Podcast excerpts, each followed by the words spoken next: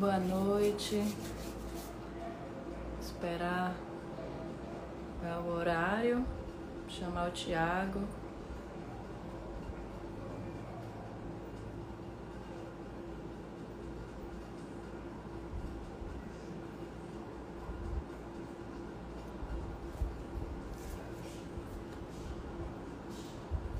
Guardar um pouquinho.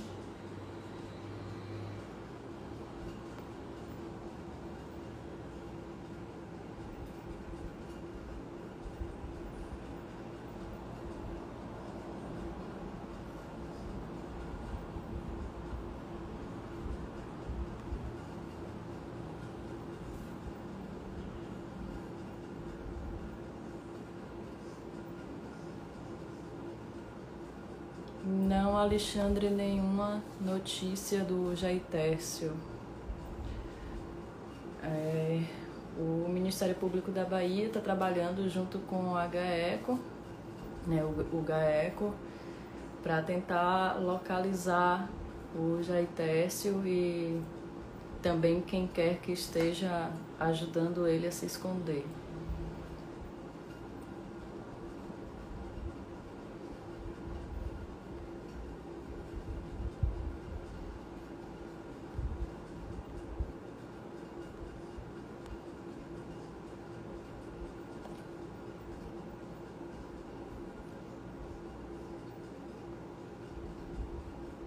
Aguardar o Thiago entrar.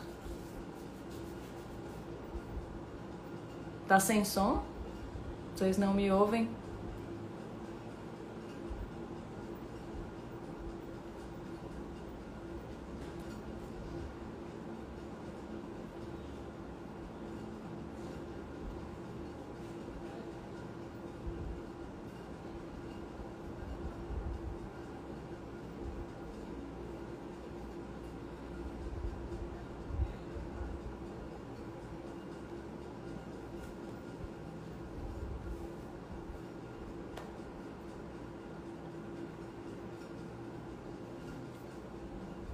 Obrigada, Bruno. Obrigada, Alexandre. Só aguardar o, o Tiago agora.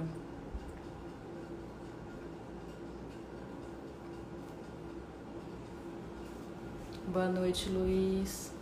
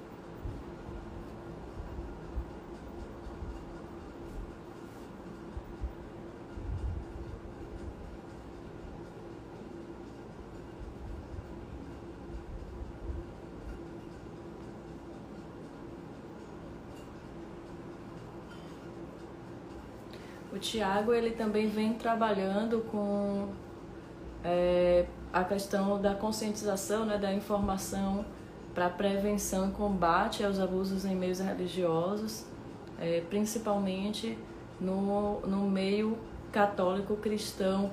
Né? O foco do Tiago é mais esse meio, que é o meio em que ele é, vivenciou, que ele tem mais intimidade e ele faz um trabalho muito importante né, de demonstrar as características e de mostrar como é que a gente pode diferenciar um, um grupo abusivo de um grupo que é de fato religioso, de fato católico, cristão, né, e que é, tem como intenção a religiosidade e não a exploração.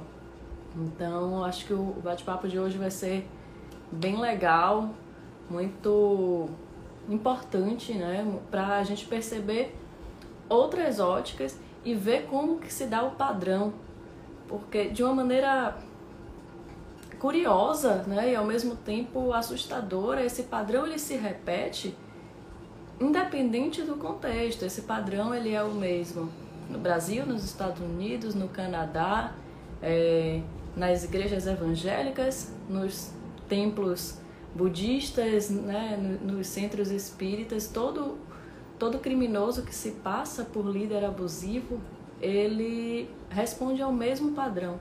Ele pratica os abusos com as mesmas estratégias, com, com a mesma forma, né? a mesma, as mesmas características, escala os abusos, vai intensificando os abusos com o mesmo padrão. Então é importante que a gente discuta muito sobre isso, né, com detalhes, para que fique cada vez mais fácil de identificar.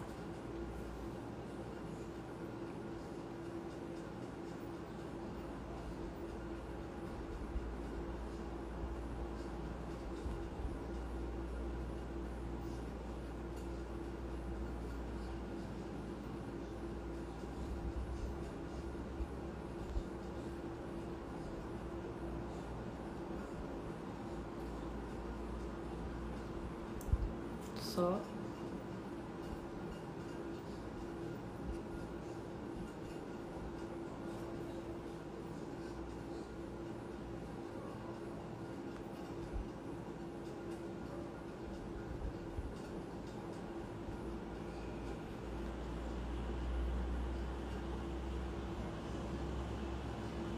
Sim, exatamente, né? O, o modus operandi ele é o mesmo, ele se repete há gerações, né? Assim, desde os primeiros relatos desse tipo de abuso, né? Assim, de uma maneira científica, né? Técnica.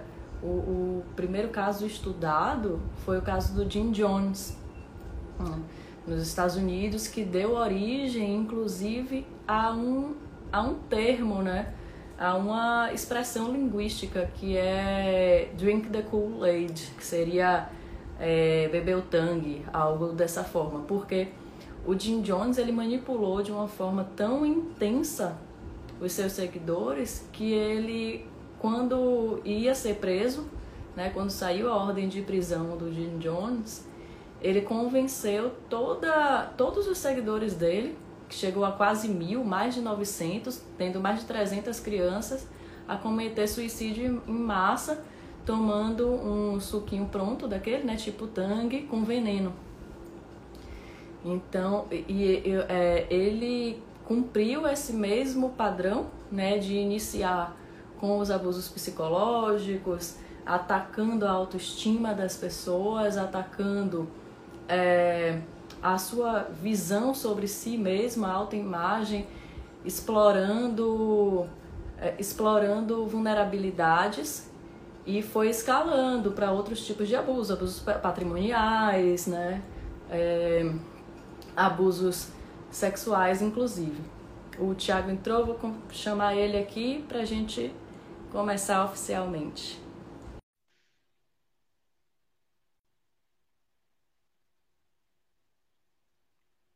É, Bruno, esse é, é um tipo de abuso, sim, porque é uma intimidação. Mas acho que o Tiago pode falar melhor sobre isso. Boa noite, Tiago. Boa noite, tudo bem? Tudo bem. É, primeiro, eu queria te agradecer, é um prazer enorme receber você para a gente conversar um pouco sobre esse assunto que ainda é muito pouco discutido no Brasil, né? Isso, isso me deixa indignada, porque a uhum. gente tem casos em cada esquina, a gente tem casos enormes e temos os casos menores que, na minha perspectiva, ainda são os que mais assustam, porque esses casos menores, eles são os que passam despercebidos.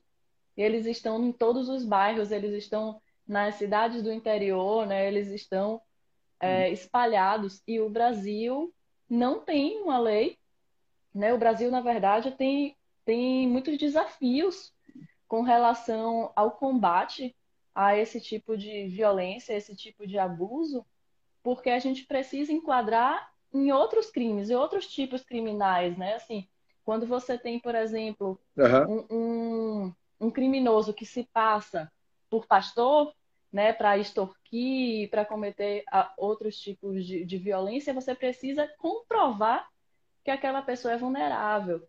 Então eu fico assustada com a forma que isso ainda acontece no Brasil e por não, não ter essa seriedade no combate. Então, muito obrigada por aceitar o meu convite e eu que agradeço. Eu assim, eu estou encantada com o seu trabalho. Fiquei muito feliz de ver assim que você já tem uma caminhada, né? Já tem um tempo nessa caminhada. E o quanto que é importante a gente somar forças. Então, obrigada e seja bem-vindo aí. Obrigado, eu que agradeço. É, fiquei surpreso com o convite, né? Porque o que acontece? Eu, quando eu comecei a tocar em alguns assuntos que eu é, toco com frequência no meu perfil do Instagram, eu não tinha, não fazia parte do meu vocabulário, não era o meu alvo falar de abuso religioso, porque a minha perspectiva é uma perspectiva de dentro da posição do, da, do ministério. Né? Eu sou pastor por vocação já há 20 anos. Né? Comecei muito cedo a a pregar o evangelho, a me envolver com liderança dentro de igreja evangélica. E a minha perspectiva, ela é doutrinária, teológica. É, eu não me enxergo como um ativista sobre esse assunto. Às vezes o pessoal que faz ativismo fica bravo comigo, porque espera que eu tenha um tom mais uh, de, de combativo, né? Uh, mas é porque eu, a, a, minha perspectiva não é de, da, a perspectiva do ativista, mas eu entendo a perspectiva do ativista e eu acho válida e valorizo isso e co colaboro sempre que eu posso. Mas como eu tenho essa perspectiva pastoral, porque eu estou dentro do movimento, eu entendo que muitas práticas elas são práticas é, que elas vêm de um certo condicionamento natural um condicionamento cultural. Né? Então, há coisas que são praticadas porque foram as pessoas foram condicionadas culturalmente dentro do movimento. E aí eu falo dentro do movimento evangélico, mas esse tipo de situação, a, situa a situação onde uma personalidade forte, dominante, carismática, exerce um poder sobre as outras pessoas, é, utilizando da religião ele é, é presente em qualquer agrupamento humano. Uhum. Você pode pegar, por exemplo, um partido político e você vai ter as mesmas dinâmicas. É só olhar o que aconteceu no BBB agora, né, com o pessoal, os militantes, né, políticos é, progressistas, como eles se comportaram como fanáticos religiosos, porque a, a ideologia política ela é uma fé, uhum. ela é uma crença. Eu sempre digo que a ideologia política é uma crença política, é uma fé política é uma religião não teísta. Né? Então, é uma religião sem uma divindade. A divindade é o processo político. Né? Você pode ver que toda ideologia política ela tem, ela tem toda a narrativa religiosa. Ela, ela, ela tem uma utopia idealizada, ela tem uma promessa vindoura de um, de um futuro hum. perfeito, né? que é uma posição escatológica. Toda, todos os componentes que existem dentro de uma religião existem dentro de uma ideologia política. Sim. Né? É, então, certo, por exemplo, certas ideologias prometem coisas que a história nunca viu, nunca, nunca conseguiu fazer. Uhum. Né? Eu, eu, tenho amigos é, comunistas e eles sempre ficam bravos porque eu digo, toda vez que o comunista, o comunismo foi aplicado, ele deu errado. Você só continua sendo comunista porque você é uma pessoa que tem uma fé muito grande, uma religião. Isso é uma religião para você, porque deu errado. Mas você sempre diz, não, deu errado porque não foi aplicado certo né? mas na verdade é porque você tem uma crença e a crença subtrai a sua razão, como toda crença. Né? Porque nós somos, a nossa mente foi configurada para funcionar assim. Então, é, e o que acontece? Como eu estou dentro do movimento evangélico há muitos anos, e eu sou egresso, principalmente da vertente neopentecostal, né, da onde eu saí há pouco mais de 10 anos atrás. Então, eu sei que certas práticas elas existem porque as pessoas acreditam que aquilo é o certo. Né? Então, assim, a minha. Eu, existe a luta do ativista, que é a luta de é, combativa, da denúncia, né, da, da, mas existe a, a, minha parte, que é a parte teológica, doutrinária. Por quê? Porque eu venho para ensinar ah, do jeito certo. Né? Então, acredito que o, o, o quem é combativo está fazendo um bom trabalho, porque precisa denunciar, né? e precisa é, fazer até esse trabalho, que às vezes é até um trabalho investigativo, policial. Né? É, eu fiz uma live uma semana atrás com o Anderson Silva, que é um pastor de Brasília, que ele tem, já atua nessa área há muito tempo, e ele se especializou em em denúncias de pastores que são predadores sexuais. Uhum. Então ele tem um corpo jurídico, ele tem uma estrutura, ele montou uma, uma organização para fazer isso, né? Então ele tem uma estrutura até financeira para custear esse trabalho. Né? Eu não tenho isso, pelo menos não ainda. Então a minha perspectiva ela é essa perspectiva de alguém de dentro da igreja que vivenciou certas práticas, que sabe que elas são culturais, que elas têm uma, elas são fruto de uma má interpretação das escrituras, uma má aplicação da doutrina cristã, e aí eu faço o trabalho de primeiro eu conscientizo as pessoas sobre isso e tem acontecido um fruto lindo assim do que eu tenho feito, que é o seguinte: eu tenho conscientizado pastores, eu tenho é, N é, dezenas de pastores que me procuram e dizem, Tiago, eu fazia o que eu fazia porque eu aprendi que era o certo. E agora, te ouvindo, eu tenho percebido que estava errado. Então, eu acredito que isso, com o tempo, a gente vai conseguir reverter uma parte dessa, dessa subcultura evangélica, que é muito resultado da própria cultura do povo brasileiro, que é uma que, que é, é mal instruído, mal educado, baixa intelectualidade, pouco, pouca capacidade cognitiva, mas a gente vai trabalhando, vai informando, a internet é muito profícua nisso e as coisas vão avançando, eu tenho certeza disso. Então, eu queria te agradecer. Para mim é, é um prazer estar falando com você sobre isso. E eu acho, Tiago, assim, que esses dois trabalhos se complementam, né?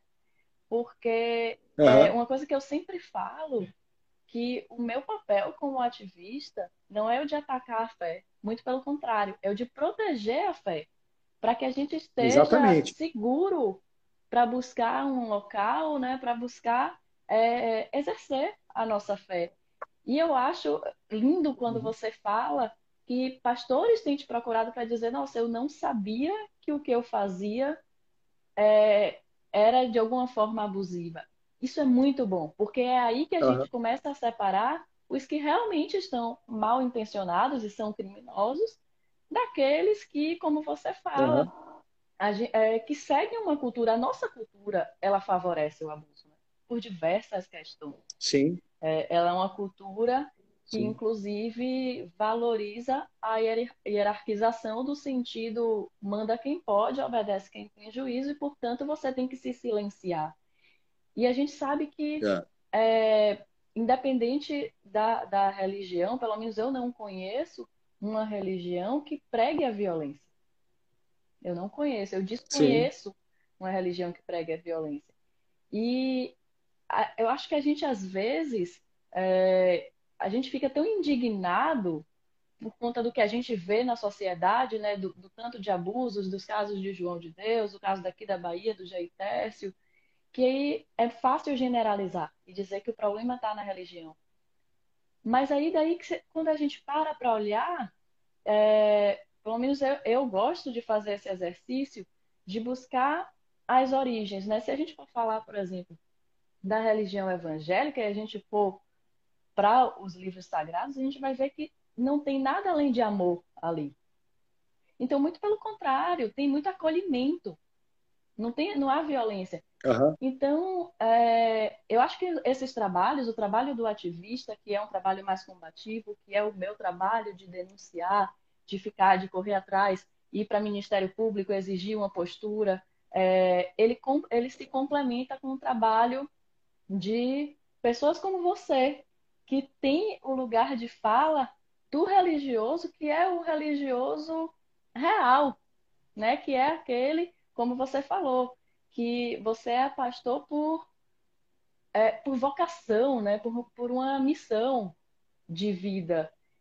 E essas pessoas é, precisam ser escutadas. Então, por isso que eu fiz questão de, de conversar com você, porque eu acho que quem tem falado sobre isso são pessoas como eu, que são ativistas e que estão mais distantes uhum. desse meio. E eu vou te falar, eu tive uma dificuldade, Tiago, assim, quando eu rompi, né, com esse ciclo abusivo, eu passei um tempo que eu falei, eu não acredito mais em ser humano. Então eu me afastei uhum. completamente de qualquer exercício religioso. Mas estudando a própria questão dos abusos, eu, eu fui entendendo que o problema não é esse. E eu ainda tenho, eu confesso para você que eu, que eu ainda tenho uma dificuldade com instituições. Então hoje eu exerço da minha própria maneira, né, assim, no meu dia a dia. E isso que eu me identifiquei muito com, com o seu trabalho, porque eu, eu vi alguns posts seus você falando assim, Cara, a gente não precisa de um local, a gente não precisa de uma igreja, a gente não precisa de uma estrutura física. Né? A nossa igreja, na verdade, é a gente mesmo, é o nosso dia a dia. Então, é, se, se você se sentir à vontade, eu vi algum, você falando algo sobre esses padrões de comportamento, né, daquele, é, daquele líder que ele é manipulador, é abusivo. Eu acho que é algo que é importante a gente deixar claro, de, porque é uma linha que ela é tênue, né? Do dogma uhum. para manipulação. Uhum. É. Assim, existem algumas, alguns transtornos psicológicos, algumas patologias psicológicas que elas, elas potencializam ah, o carisma religioso. Por exemplo, ah, eu quando eu comecei a pesquisar esse assunto, porque assim, eu fui, eu fui, é, eu fui, eu cresci numa igreja presbiteriana até 14, 15 anos de idade.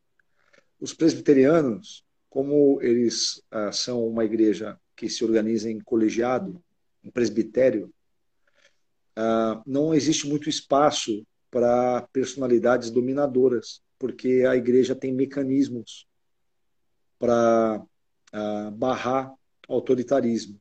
Existe, como toda organização humana, problemas, né? Mas ele, ele, nesse quesito eles têm uma série de salvaguardas institucionais que impedem que uma personalidade única domine uma, uma congregação, por exemplo. Ah, então eu cresci nessa, nessa, nessa instituição e depois eu fui conhecer a igreja pentecostal. E aí eu congreguei numa igreja pentecostal dos meus 15 anos até 34 anos de idade, onde eu fui líder de jovens, onde eu fui pastor. Né?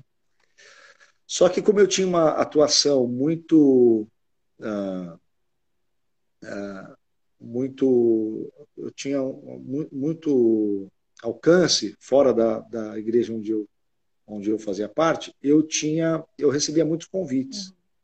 para pregar em eventos, conferências, congressos. Eu tive uma banda de, de, de rock cristã, a gente viajava. Então eu percorri muitos lugares, eu conheci muitas igrejas. Então eu já preguei a Igreja Quadrangular, Assembleia de Deus, Casa da Bênção, Brasil para Cristo. Todas as grandes denominações brasileiras eu já preguei quatro, cinco, seis igrejas de cada uma dessas denominações. Né? Então isso foi me dando uma vivência, eu fui conhecendo pastores, líderes, é, desde aquela igreja pequenininha que fica num barracãozinho numa favela até grandes templos é, com é, alguns milhares de pessoas. Então isso foi me dando, eu fui enxergando o movimento, fui enxergando o que, que era principalmente o pentecostalismo e o neopentecostalismo. Então eu fui convivendo com as práticas. Em 2007, essa igreja onde eu, que eu fazia parte é, deu início a um processo de aprendizado de um método é, que se chama visão celular. E aí eu participei da implantação desse método nessa igreja que eu fazia parte. Eu fui conhecer o que era visão celular dentro de um método chamado M12.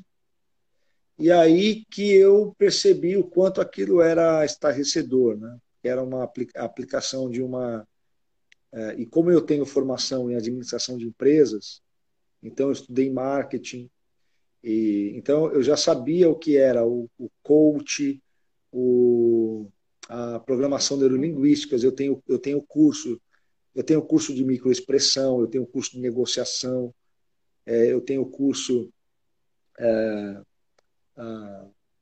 em áreas voltadas para a parte comercial, né? Porque eu tra trabalha, trabalhava como eu fui diretor comercial numa empresa de logística, fui gerente comercial, é, então tenho uma experiência nessa área. Então eu fiz vários cursos que me ensinaram é, leitura corporal, leitura facial, é, técnicas de negociação, hacks sociais para você levar vantagem numa mesa de negociação. Então eu tinha alguma experiência em programação neurolinguística, em um pouco de neurociência também, né, aplicada a, a, esse tipo de situação. E aí eu, quando tive dentro do, do da, desse movimento, eu percebi que as, as, técnicas que eram utilizadas eram técnicas de marketing multinível, de programação neurolinguística, de hipnose, é, muita hipnose, é, muitas técnicas de, técnicas de controle da mente. Então, eu me deparei com aquilo, aí eu falei assim, olha, tem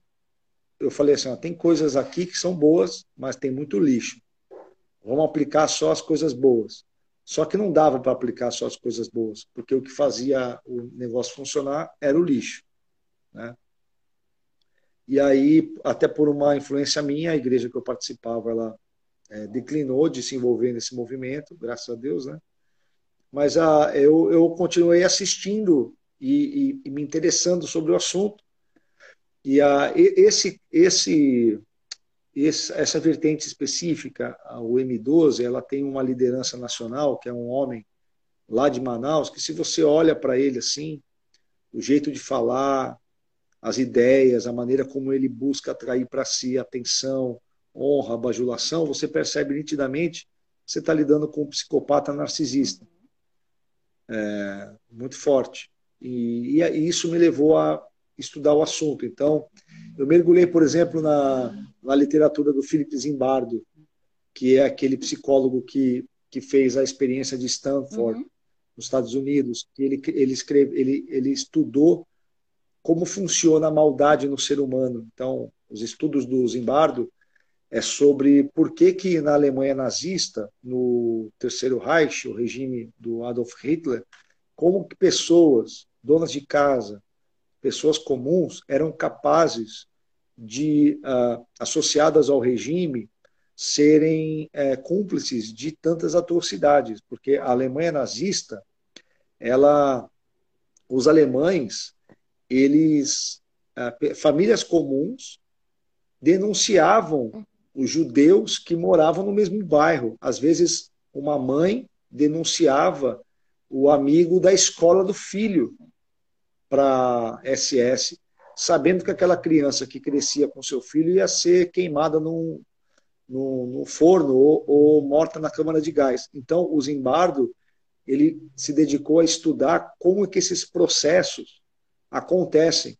Né? Então, por exemplo, isso tem muito a ver com o que a gente está vendo hoje no Brasil, por exemplo, essa questão da polarização política, porque se eu sou progressista e eu olho o conservador e enxergo o conservador como inimigo e vice-versa, quando eu enxergo outro ser humano como inimigo, como eu levo, levo tudo ao extremo, então eu coisifico o meu semelhante, transformo ele numa coisa, né, em algo que eu repugno, e se eu repugno algo, eu sou capaz de exterminar. É como aconteceu lá no BBB com a Carol Conká, né, que ela repugnou lá o rapaz e falou: olha, nem come com a gente.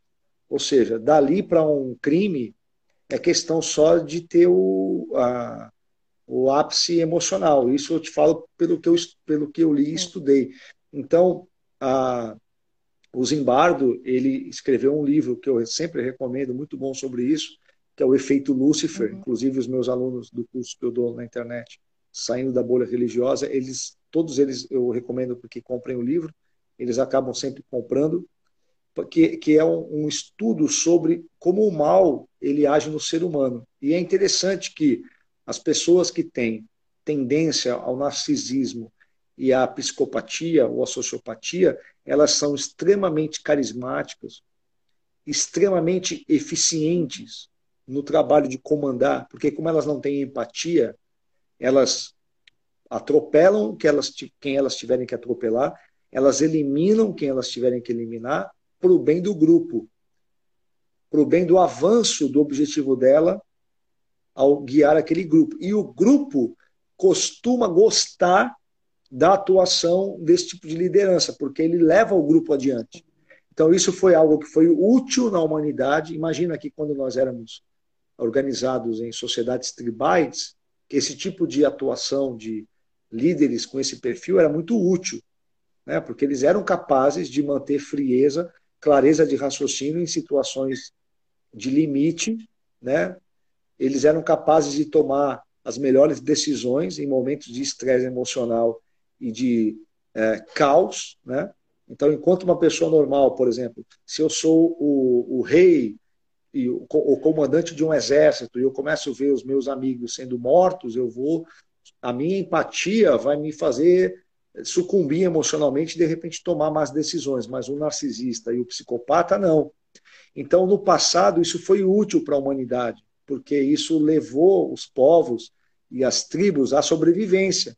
Então, existe um condicionamento até genético na gente. Uhum para admirar e para seguir esse tipo de liderança. Isso é muito forte na religião. Né? Mas ah, isso, hoje, na sociedade que a gente vive, no mundo que a gente vive, isso é adoecedor, isso é catalisador de uma série de problemas, de traumas, de doenças emocionais, né? de prejuízos, até para a fé, para a crença, né? e para a mensagem, inclusive, do Evangelho. Muita gente deixa de crer no Evangelho de Jesus Cristo por conta da, da atuação e do comportamento dessas lideranças. E isso a gente tem que combater, mas isso, tudo isso existe porque uh, existe um condicionamento do ser humano para isso. Uh, se você ler, por exemplo, o, o livro do, do Freud, né, sobre a psicologia das massas e análise do eu, ele vai falar muito sobre isso. Né? Ele fala que, que a, a liderança, o líder carismático, ele é extremamente sedutor e as pessoas, quando elas seguem esse líder, elas se sentem bem, porque elas se sentem parte de algo maior do que elas. E isso as coloca num estágio de é, tranquilidade e confiança e torna a vida melhor, né, num primeiro momento. Porque, é, inclusive, é, Tatiana, eu me deparo com muita gente que vive a serviço desse tipo de gente anos e só desperta quando toma na cabeça. Uhum. Só desperta que estava dentro de um ambiente ruim, tóxico, maligno, quando ela é a vítima. Quando os outros eram a vítima, ela estava junto com o carrasco. Mas quando é a vez dela de apanhar, aí ela desperta: opa, é tóxico, é um, é um psicopata, é um narcisista e tal, porque ela foi vitimada. Mas enquanto ela era beneficiada, ela estava junto, é. promovendo a, e cúmplice da mesma maldade. E eu vou te dizer, às vezes, mesmo sendo vítima, e aí eu falo por experiência própria, a gente leva muito tempo até perceber que é vítima. Né? Como, eu, como eu te falei, assim, eu uhum. vivi dentro de um ambiente tóxico, né, religioso, é, sendo, vi, sendo vítima durante mais de 12 anos. Eu fui vítima sexual durante mais de seis anos. É, o que me fez perceber, na verdade, foi quando é, esses, eu percebi esses abusos vitimando de uma maneira muito violenta a minha filha. Não abusos sexuais, né, mas abusos psicológicos tão graves que uma criança de 6, 7 anos não podia sorrir porque era dito que ela era promíscua ao sorrir. Então eu percebi, eu, eu precisei de um nível de, de absurdo, né, assim, muito grande para eu parar e pensar assim, tá, mas espera aí, eu também já perdi. É, porque eu costumava dizer assim, ah, essa, essa encarnação, porque o, o Jair Tércio, né, o, o criminoso que me vitimou, ele dizia que a minha encarnação estava comprometida, né, porque eu já tinha errado muito isso, eu muito nova, com 16, 17 anos. Então eu, eu qual que era qual que era a religião, Tatiana? Ele criou uma doutrina chamada imutabilismo, que é no final das contas é uma mistura de um monte de coisa, né? Uma mistura uhum. É uma mistura de um monte de coisa, de budismo, de espiritismo, de ele fez toda uma mistura porque o que é que ele dizia? Ele, ele se auto-intitulava o Messias que veio para salvar a humanidade, né? Para espiritualizar, inclusive ele dizia que ela é a reencarnação de Moisés e de outros grandes é, mestres da humanidade. Ou seja, ele era, ele era, ele era um mitômano. Né? Exato, exato. Um mitômano. É, exatamente. Para quem não sabe o que é mitômano, é, é, é, também é uma doença, uma psicopatologia. Eu já conheci alguns. O mitômano, ele cria um mito acerca dele mesmo, que ele acredita uhum e ele é capaz de fazer as outras pessoas acreditarem. O nome disso é mitomania. É, então esse esse ele pode ter outras, é, ele pode ser psicopata, ele pode ser sociopata, ele pode ser alguém que tenha alguma patologia do espectro narcisista, mas uh, ele é um mitômano, ele tem mitomania. Ele constrói um mito sobre ele, encarna esse mito, acredita nesse mito e ele acredita tanto que ele convence as outras pessoas. Isso. E é isso, assim. Então, às vezes, ele, ele, ele nos faz acreditar tanto nisso, né? Acreditar mais nele do que na gente mesmo, do que é, na nossa mente, que fica difícil você identificar que há algo de errado. Você acha que você é que está errado por se sentir desconfortável. Então é bem isso que você falou, assim, a gente vive anos até que haja um incômodo tão grande é, que se sobreponha à autoridade dessa pessoa. Uhum. Isso é devastador, né?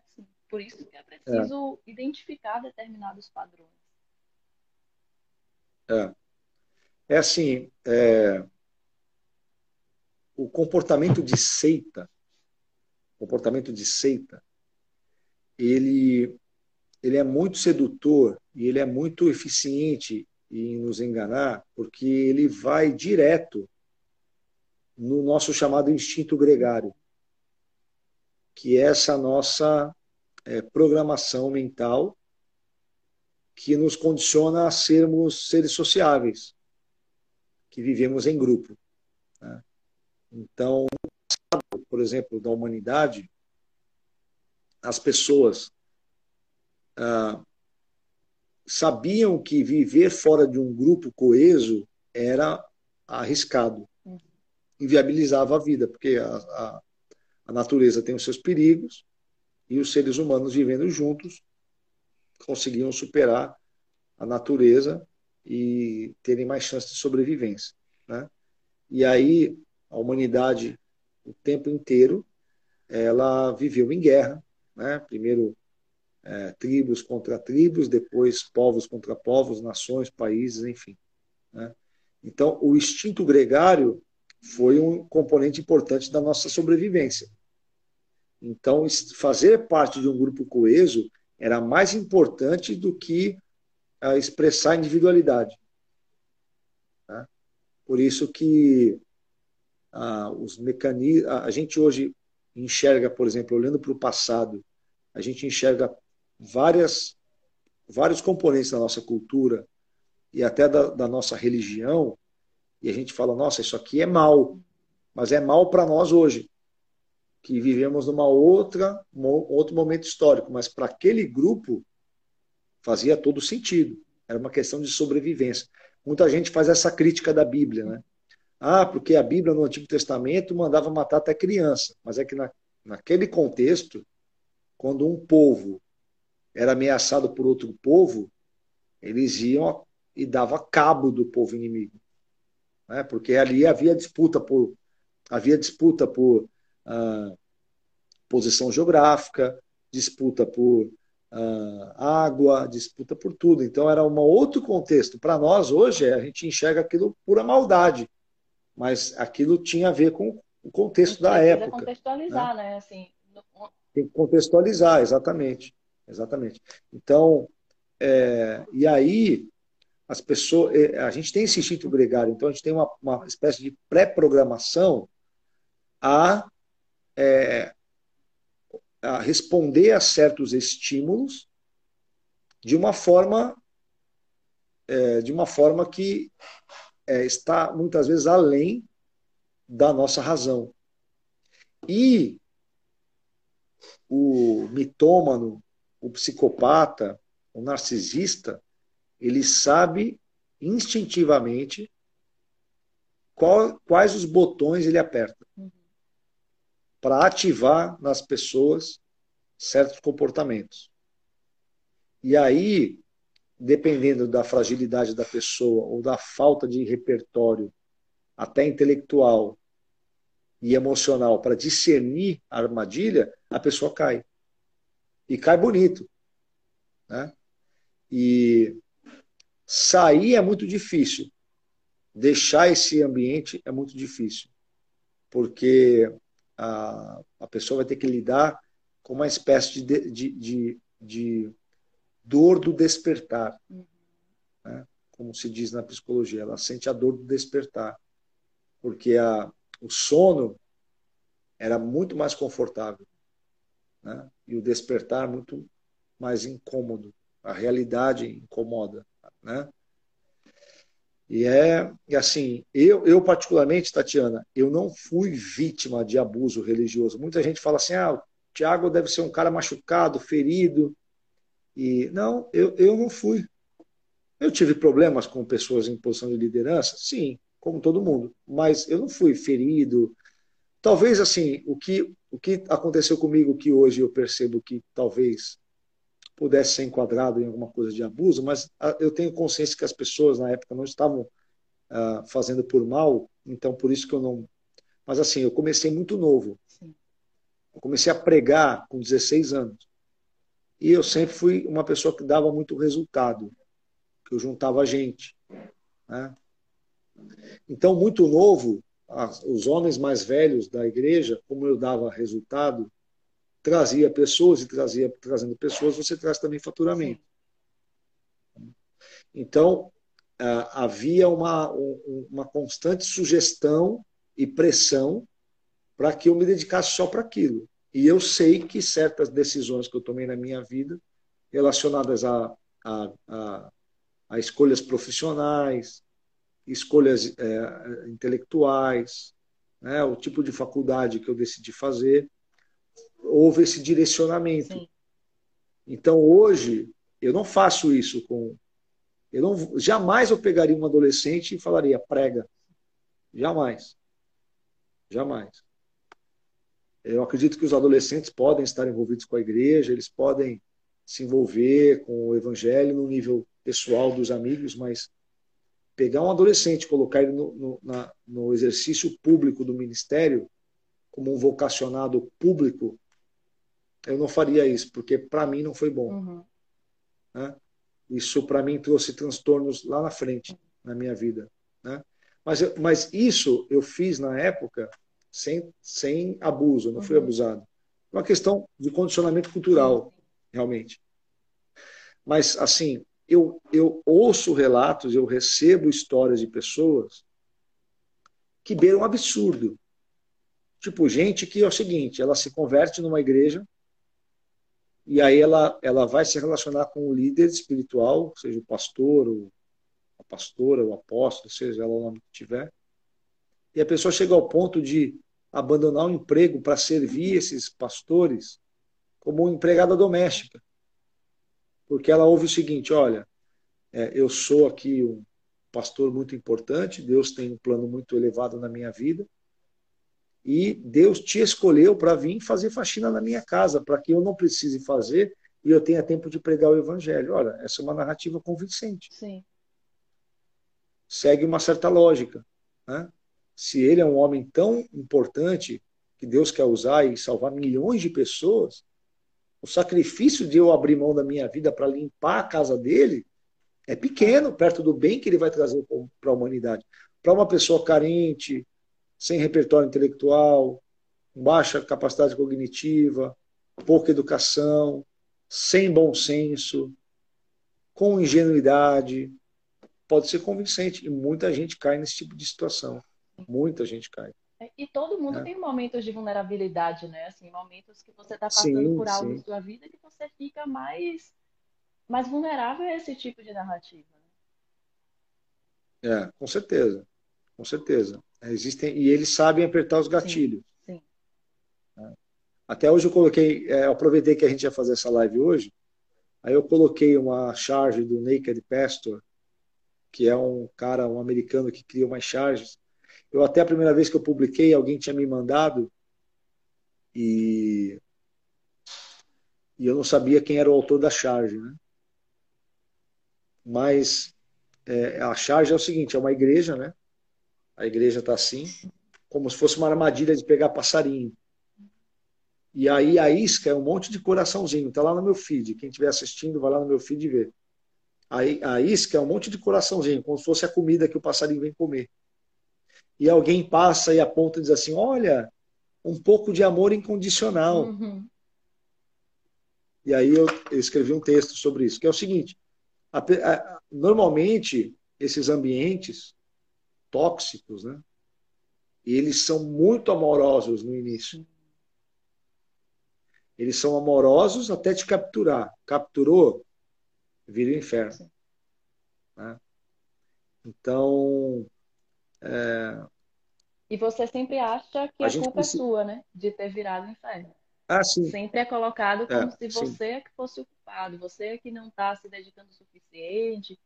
Como alguém falou assim, ah, vou ofertar parte do meu trabalho para uhum. poder é, ajudar a igreja. E aí você que se sente sempre insuficiente porque esse esse líder, né, esse sociopata, esse psicopata, ele sabe, como você falou, ele sabe apertar os gatilhos certos.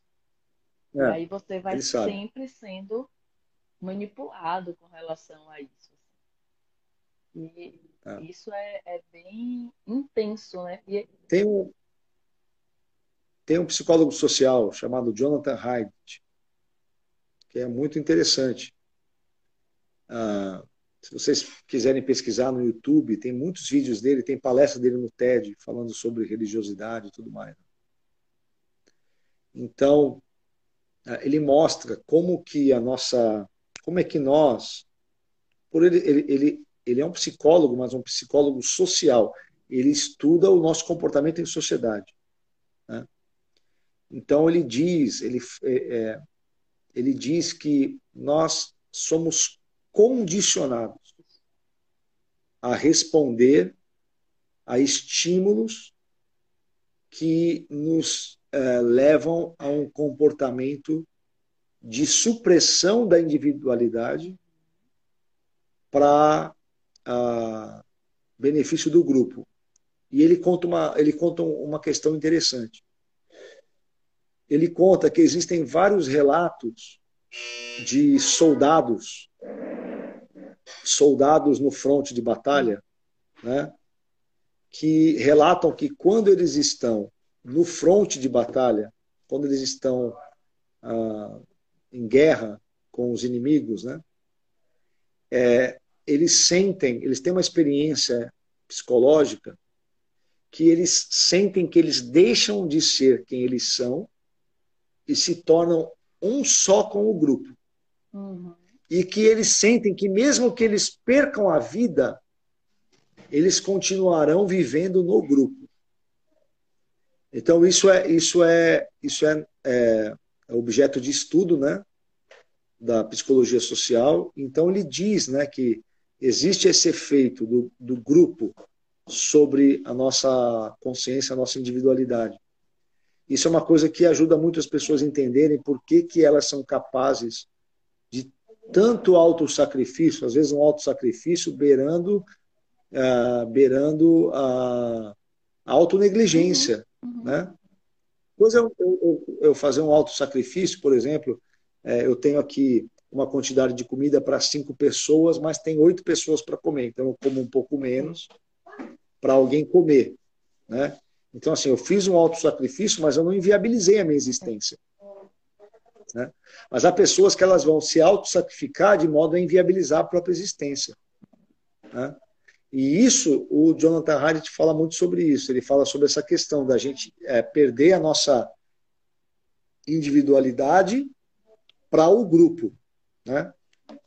E aí, quando você tem uma personalidade carismática, sedutora, guiando esse processo, né, isso, é, isso é interessante. Eu estava eu tava outro dia lendo um, um, artigo sobre a Suzanne Richthofen. Né? É, e a Suzanne Richthofen, ela é psicopata, mas ela é extremamente sedutora. Né? Você vê que ela ela está na cadeia e ela o, o Christian Cravinhos, que foi o co-participante do crime onde ela matou os pais, já está livre, Sim. já saiu da cadeia.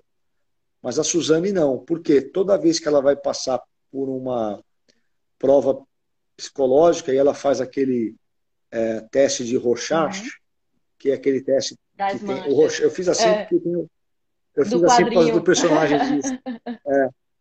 Mas na verdade é o teste das manchas, né? Então é sempre, sempre é detectado que ela é capaz de fazer de novo. Uhum. Né? E uma coisa que é interessante é o seguinte: ela é extremamente sedutora. Já teve um, um já teve um promotor que se apaixonou por ela. Ela é extremamente sedutora. Uma pessoa dessa, é, liderando uma organização religiosa, olha a tragédia.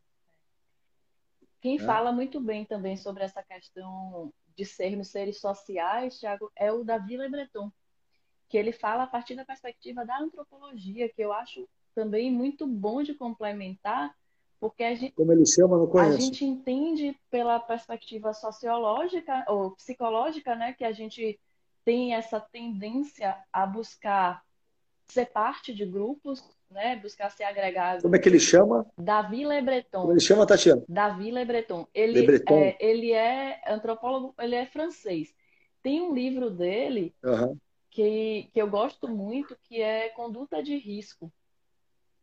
Né? É, não é o principal livro dele, mas eu gosto muito desse livro, que ele fala da, da questão de como que a gente é, se coloca em riscos para se sentir vivo e para pertencer.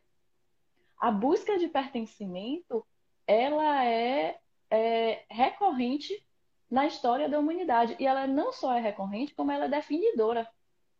As culturas e as sociedades, elas são construídas a partir dessa nossa busca de pertencimento. Que é o que você fala. Já abri aqui na... Você está tá falando, já, já abri no Amazon aqui. Ele é muito bom. Vou comprar o livro. Tem um, tem, mas o livro dele, o principal é Antropologia do Corpo. Porque ele fala muito dessa questão do, do a partir do corpo, né?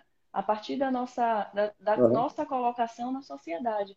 E ele fala justamente isso, o nosso corpo fala.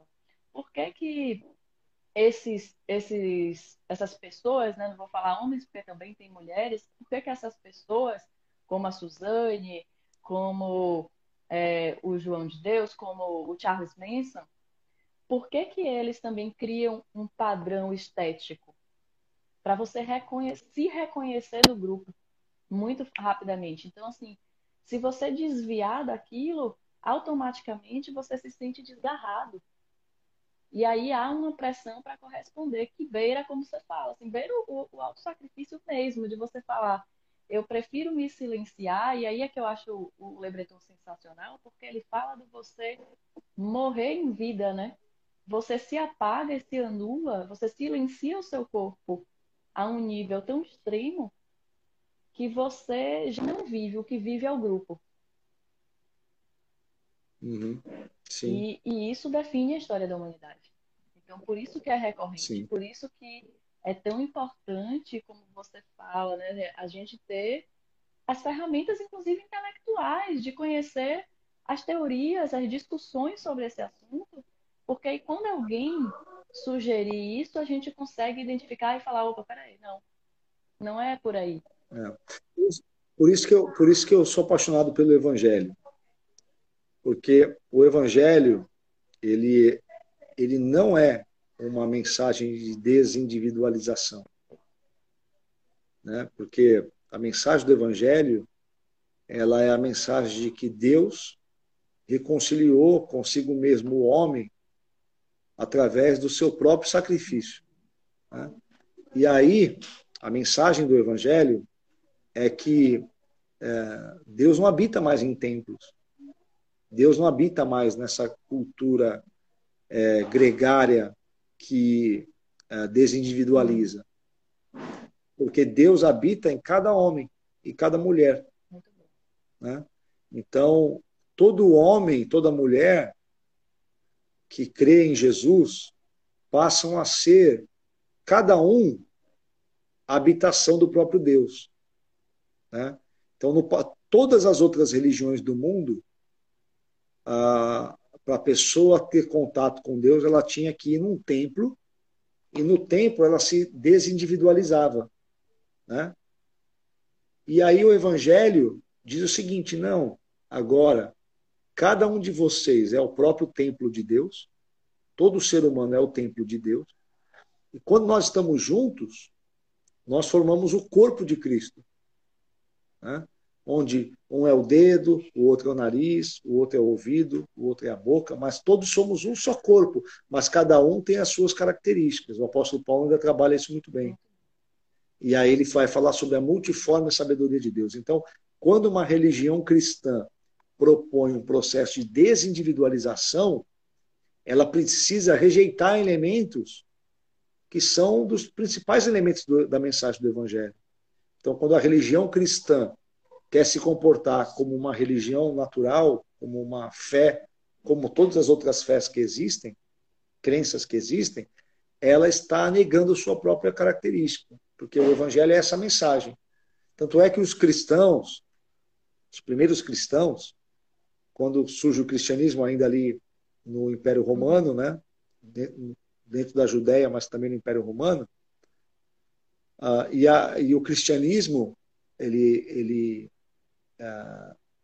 ele era diferente de todas as outras crenças que, que existiam no mundo, porque o cristianismo não tinha não tinha uma imagem que representava simbolicamente a sua a sua divindade, o seu Deus, não tinha um templo para adoração desse Deus, não tinha é, altares onde se oferecessem sacrifícios a esse Deus, e não tinham é, sacerdotes, não tinha uma casta sacerdotal, não tinha homens mais poderosos do que os outros.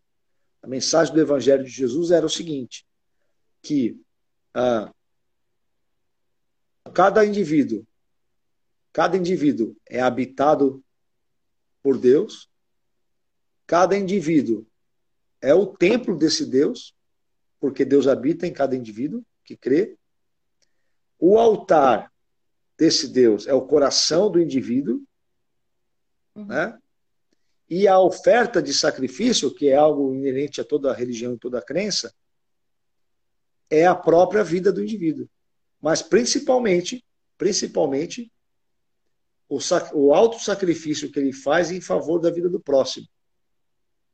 Logo, a fé cristã ela é a antítese de todo tipo de abuso, de uh, uh, poder através da força, anulação da individualidade. Só que assim, eu, essa mensagem para ser compreendida precisa ser corretamente anunciada e precisa ser bem elaborada, né? porque você pode pegar elementos disso e sutilmente perverter o sentido.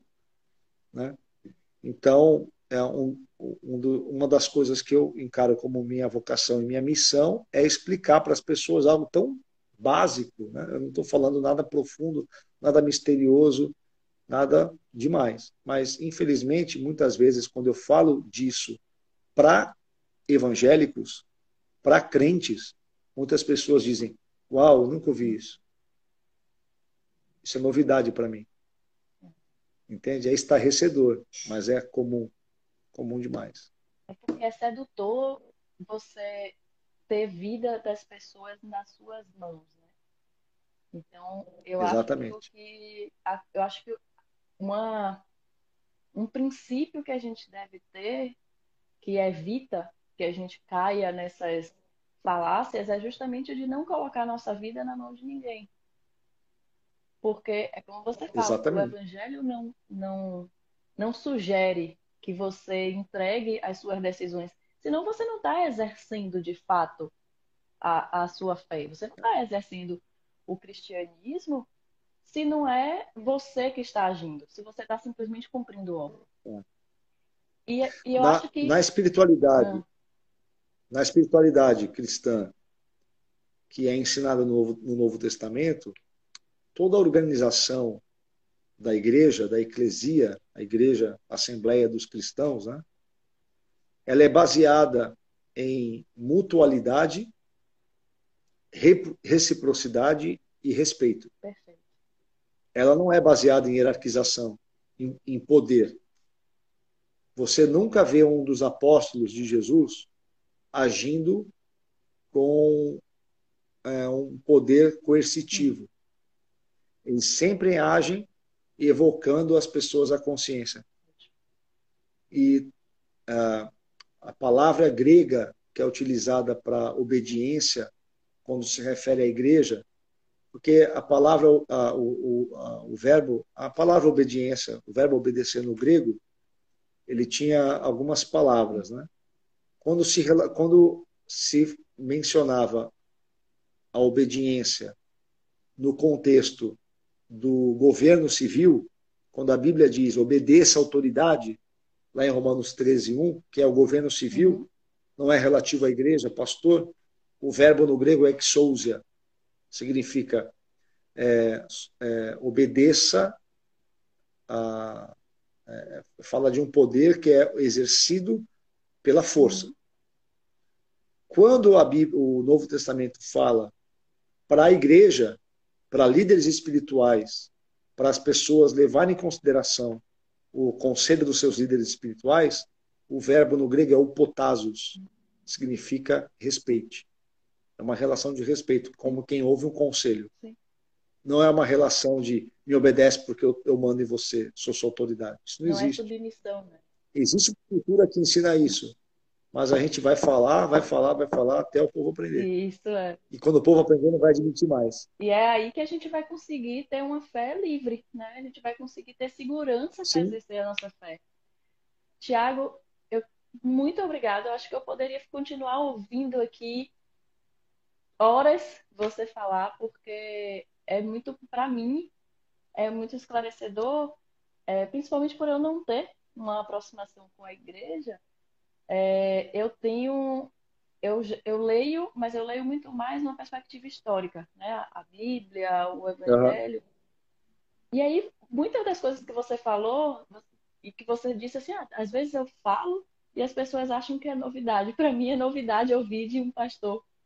E é muito, me deixa muito feliz de ouvir isso de pastores, assim, é, como é, se a gente for falar de figura pública, eu tenho uma admiração pelo padre Fábio de Mello, porque ele sempre, ele sempre frisa que nós somos livres, né? E que ele não é melhor que ninguém, que ele não é autoridade, que ele não vai dizer a ninguém o que as pessoas têm que fazer em sua vida. É, mas que ele está ali para inspirar. Então, eu acho que é isso. É, eu queria agradecer de novo né, você ter aceito o convite. Obrigado. E dizer que me inspira, né? Assim, me inspira, inclusive, confiança, porque é o que eu falei, eu ainda estou nesse processo de, de voltar a confiar que existem instituições é, sérias dentro da religiosidade, né? Assim, é, e ver pessoas como você fazendo esse tipo de trabalho é muito bom, é muito bom, porque eu volto a falar, o meu trabalho aqui não é de perseguir a fé, muito pelo contrário, é de proteger a fé. O meu trabalho é de denunciar Exatamente. crimes e criminosos, para que a gente tenha segurança, né? para que a gente possa e livre para exercer a nossa fé. Então, muito obrigada e seu trabalho é mais do que necessário e é lindo. Obrigada mesmo. Obrigado, obrigado, Tatiana. Posso falar só uma com coisinha? Certeza.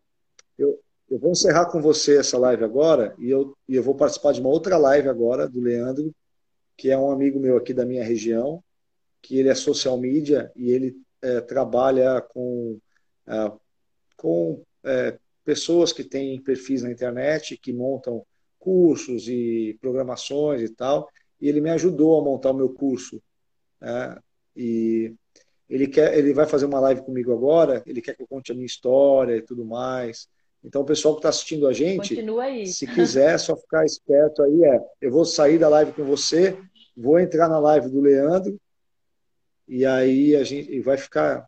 Eu vou ficar mais uma, mais uma horinha aqui. Com certeza, na, na eu vou hoje. acompanhar. Eu, e eu tenho certeza Legal. que vai ser muito agregador, né? Assim, vai ser muito enriquecedor.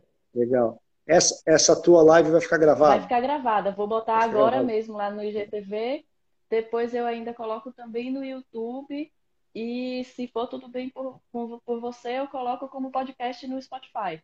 Porque aí, às vezes, a Não, gente escuta no trânsito, né? Aquela coisa fica mais fácil. Me manda o link que eu divulgo. Pronto, Me manda o link que eu divulgo. Tá bom. Obrigada, Thiago. Boa noite. E eu Nada. vou acompanhar lá. Tá legal. Obrigado.